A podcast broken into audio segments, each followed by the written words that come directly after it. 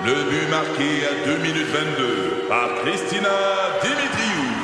Avec l'aide de Sebastiano Brunet, Lucie Beaulieu, Tarek Malki, Jenny Agostino, Edith Chen, Emmanuel Jean-Pierre. Au hockey, comme en immobilier, pour réussir, ça prend toute une équipe. Et avec vos 5000 courtiers Remax, la force du réseau roule pour vous. Remax est heureuse de s'associer à Martin McGuire et Danny Dubé pour vous présenter le tout nouveau balado Bon Match.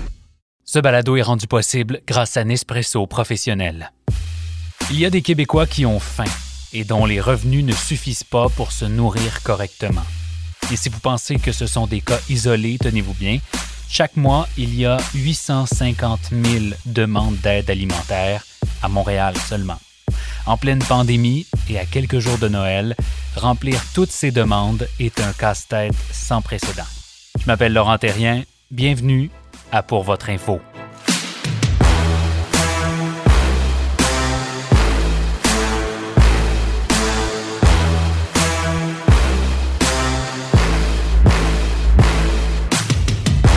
Bonjour à tous, c'est déjà notre quatrième épisode ensemble et euh, j'ai envie de partager d'abord quelques constats avec vous sur pour votre info. D'abord, bonne nouvelle, vous êtes au rendez-vous, vous êtes euh, nombreux à l'être aussi, pour ça je vous remercie.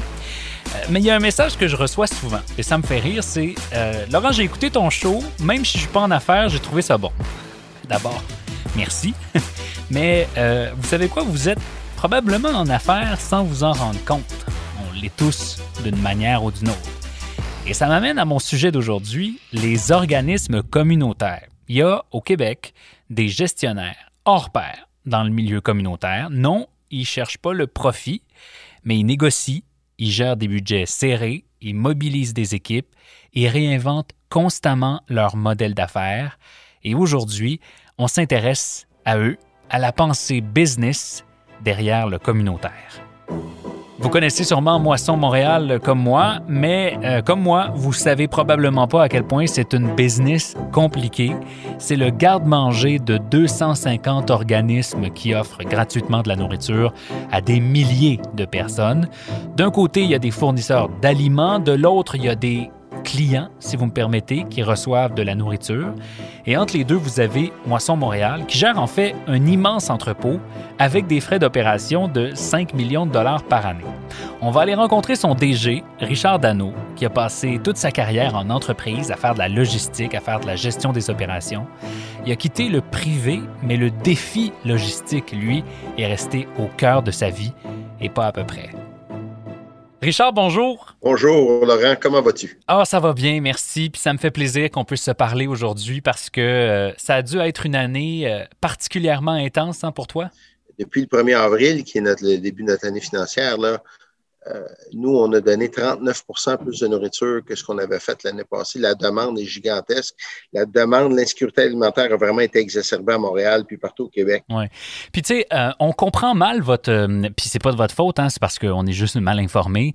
Mais ça reste une, boîte noire, Moisson Montréal. Puis on, ne sait pas trop comment, comment ça fonctionne. Fait que ce qu'on va faire ensemble dans les prochaines minutes, Richard, c'est qu'on va essayer de comprendre votre modèle d'affaires. On va essayer de se mettre les deux mains dedans. On va essayer de comprendre ce qu'il y a derrière. Alors, juste comme point de départ, puis je pense que ça, va te faire sourire.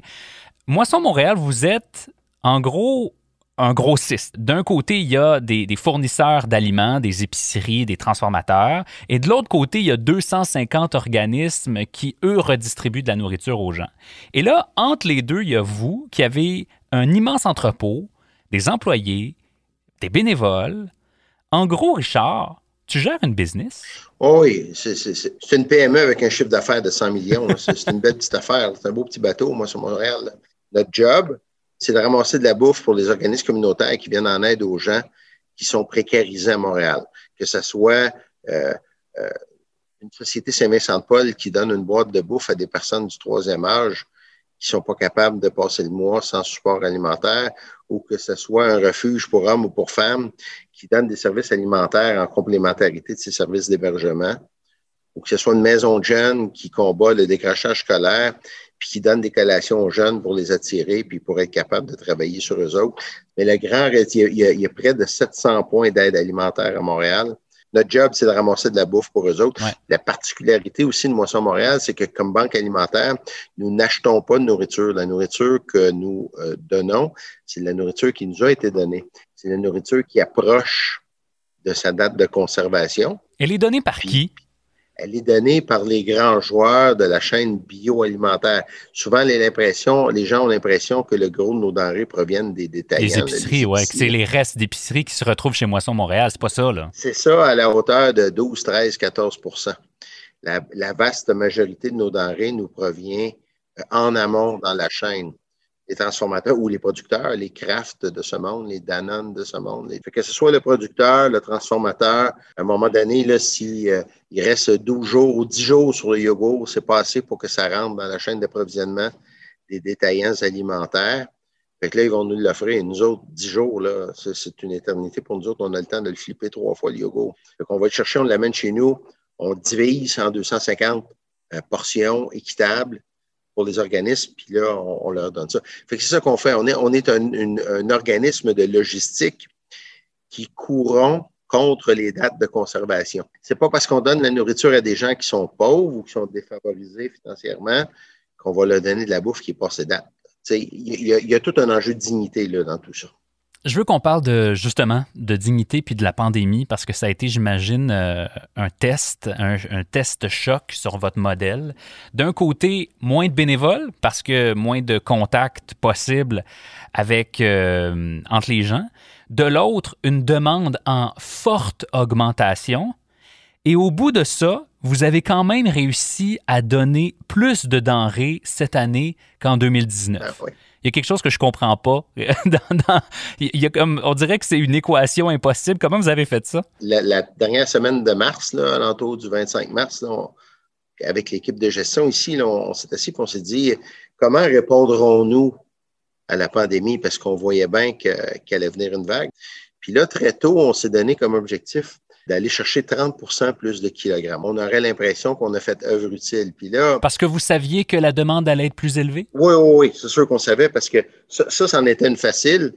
Ce qu'on ne savait pas, c'est est-ce que ça allait être 10% plus élevé, 30% plus élevé ou 75% plus élevé? Ça, on n'avait aucune idée de l'ampleur. Et au final, c'est combien? Ben, là, présentement, les organismes parlent entre 30 et 50% dépendant de, qui on parle. Wow! Là, tu comprends bien que si on donne 40% plus de kilogrammes, c'est pas parce que le monde mange 40% plus que l'année passée. Ben non, c'est parce qu'il y a plus de gens qui ont faim. Ben ouais, c'est ça. Fait là, on, a eu la surprise de notre vie. On, a vu le fait que l'industrie de la restauration et de l'hôtellerie sont pratiquement arrêtées. Ça nous a donné une opportunité pour saisir, capter de la nourriture qu'on ne capte pas habituellement.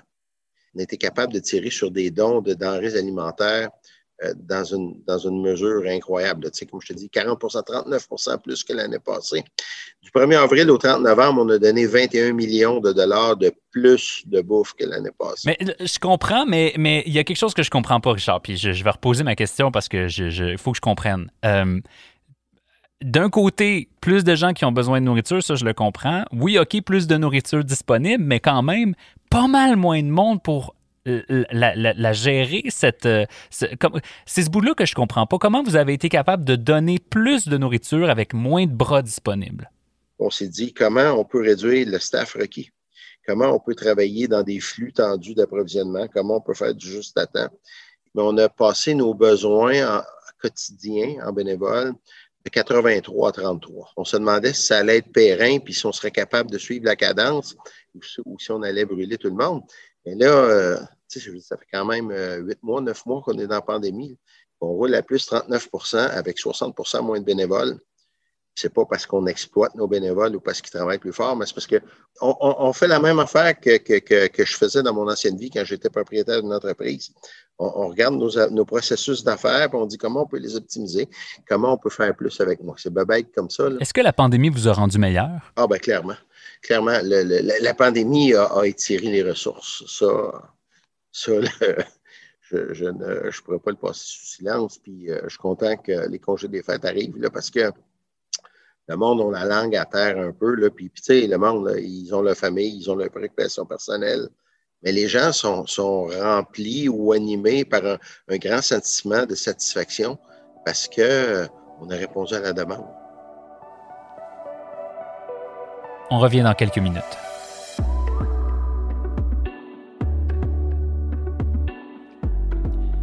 Je vais vous faire une confidence, je suis loin d'être un expert du café, bien que j'adore ça, qu'il n'y ait pas un matin qui commence pas sans mon café, mais force de constater que vous pensez que je suis un expert, ou en tout cas, ça vous intéresse parce que vous me posez des questions sur notre partenariat avec Nespresso Professionnel. Et il y a une question qui revient, c'est, bon, les fameuses capsules, le café portionné, c'est quoi l'avantage? Facile. D'abord, les capsules permettent aux utilisateurs Nespresso d'utiliser exactement la bonne quantité d'eau et de café pour préparer le meilleur espresso possible. That's it. Et l'aluminium qui est utilisé dans les capsules, c'est en fait le seul matériau qui permet de protéger au maximum la qualité et la fraîcheur du café. Ensuite, il y a une question de réduction de l'empreinte carbone. Parce que utiliser des capsules, ça permet en fait de limiter le gaspillage d'eau et de café et de contrôler la quantité d'énergie utilisée. Et comme je le disais dans les dernières semaines, l'aluminium possède des avantages environnementaux significatifs. Il est recyclable à l'infini et il élimine le besoin de tout autre emballage supplémentaire pour protéger la fraîcheur du café. Voilà, vous savez tout. Euh, je vous ai parlé de l'offre spéciale de Nespresso professionnel employé à la maison. Pour les employés en télétravail, l'offre est toujours disponible pour le temps des fêtes. C'est selon moi la meilleure expérience café à la maison. Vous avez tout le nécessaire pour faire un bon café Nespresso livré directement à domicile pour vous et pour vos employés, bien évidemment. Allez à nespresso.com pro dans la rubrique Contact ou appelez directement le service à la clientèle. Et si j'étais vous, je ferais ça vite parce que euh, dans le temps des fêtes, ça prend du bon café.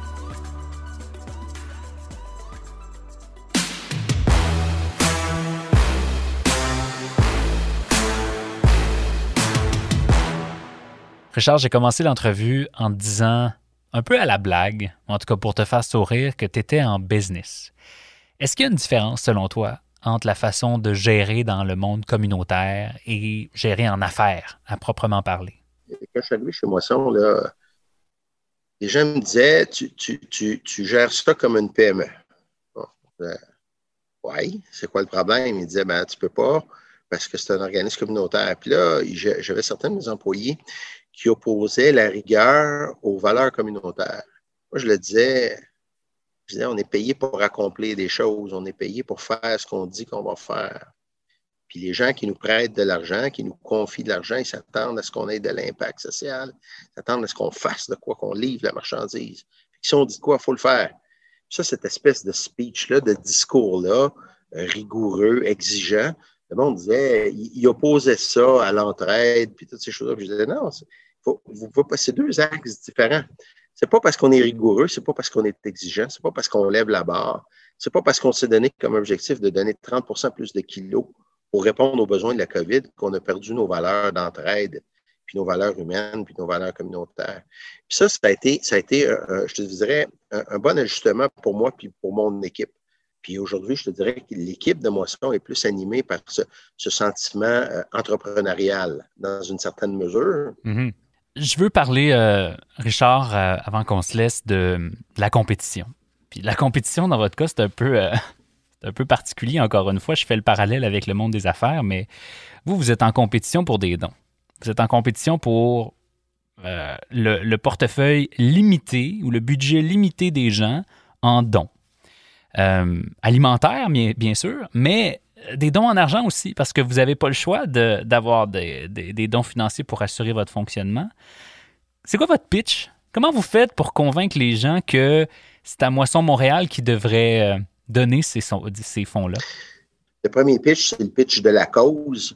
Euh, la fin, c'est une belle cause parce que c'est une cause qui est transversale. Ça n'a pas d'âge. Oui, ça, tout le monde est capable de s'y, euh, de s'y associer d'une manière ou d'une autre. On a tous faim quelque part dans la journée. C'est ça. Puis tout le monde comprend bien que, que la faim, ça revient. Puis ça revient trois fois par jour. Puis ça revient 365 jours par année. Fait que ça, il y a un volet assez facile euh, de ce point de vue-là.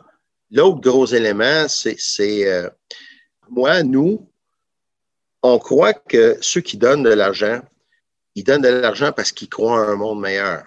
Avec chaque dollar que vous nous donnez, on est capable de donner plus que 15 dollars de nourriture. Parce qu'on ne paye pas la nourriture, on paye juste pour aller la chercher, pour la trier avec des bénévoles, le plus souvent qu'autrement, le moins de bénévoles possible. on a, on a 15 points d'impact. Fait qu'on dit, euh, on dit à la dame qui nous envoie un chèque de, 50 000 parce qu'elle vient de gagner à la loterie, vous, comprenez qu'avec 50 000 on va donner 750 000 de nourriture. Réalisez-vous combien de vies vous allez changer? Parce qu'il faut se souvenir du feeling d'avoir faim.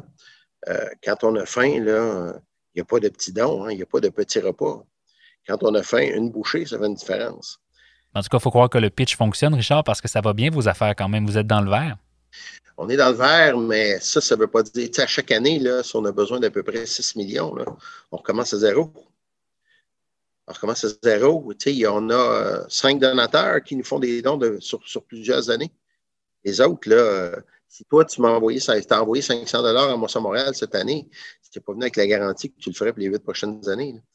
chaque année, on recommence à zéro. Fait que là, comment on fait pour s'assurer qu'on va être capable d'avoir les ressources financières pour livrer la marchandise? Puis comment on peut le faire sans porter trop ombrage aux plus petits organismes de quartier qui sont essentiels dans tout ça? Parce que nous, là, comme grossistes, c'est bien là, cette année, on va redonner, je ne sais pas, 110 millions, 115 millions de dollars de nourriture. Là il faut que les autres chaînes, il faut que les autres maillons de la chaîne trouvent le moyen de se financer, puis il faut qu'ils trouvent le moyen d'être forts aux autres aussi. Le grand, grand enjeu, c'est comment on assure la pérennité financière, comment on assure la pertinence de tout ça.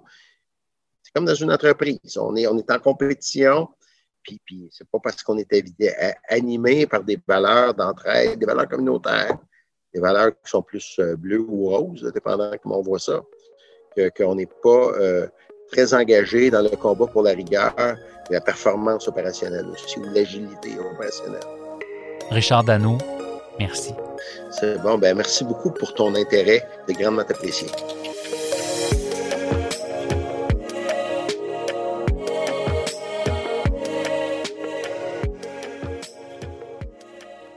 En terminant, voici ce que vous devez savoir. Le temps des sucres sera-t-il une autre victime, une grande victime de la pandémie? Il y a une nouvelle étude de l'Association des salles de réception et érablières du Québec qui montre que 25% des 200 cabanes à sucre détenant une salle à manger ont déjà dû mettre la clé dans la porte. Victime du premier confinement qui a eu lieu en pleine période des sucres 2020, je vous le rappelle, l'étude souligne que sans saison en 2021 et sans aide gouvernementale, le Québec risque de perdre 75% de son offre de repas traditionnels. L'association souligne qu'il s'agit là d'une importante perte de patrimoine et demande donc que le gouvernement agisse avant qu'il ne soit trop tard. Tenez-vous bien, l'économie de l'Alberta souhaite continuer à broyer du noir, c'est le cas de le dire, après plusieurs projets de pipeline qui ont été avortés pour vendre son pétrole. The Guardian révèle que la province canadienne se tourne aujourd'hui vers l'industrie du charbon. Le gouvernement provincial a levé plusieurs obstacles qui pouvaient se trouver dans le chemin de cette industrie-là. Selon l'article, il a notamment affaibli une politique sur l'exploitation du charbon qui datait de 1976. Le gouvernement a aussi abaissé les taxes et les redevances minières et rouvert le territoire de certains parcs provinciaux à l'exploitation. Plusieurs experts y voient un désastre écologique en devenir, mais il semble que le projet connaisse une certaine acceptabilité sociale dans la région qui souhaite voir son économie se renouveler. Se renouveler avec le charbon pour bien être en Alberta. Voilà, c'est tout pour cette semaine et c'est tout pour 2020. Merci à vous tous d'être à l'écoute. C'est un privilège de produire cette émission-là pour vous. Merci à Charles Prémont à la recherche et chez Nespresso à Laurence Pérus, Magali Thomas et Valérie Landreville. Ici Laurent Terrien. On se reparle le 14 janvier. Recule un peu, recule, recule. Stationner en parallèle, ça devrait être simple. OK, crampe en masse, en masse, crampe, crampe, crampe! Faire et suivre une réclamation rapidement sur l'appli Bel Air Direct, ça, c'est simple. OK, des crampes. Bel Air Direct, l'assurance simplifiée.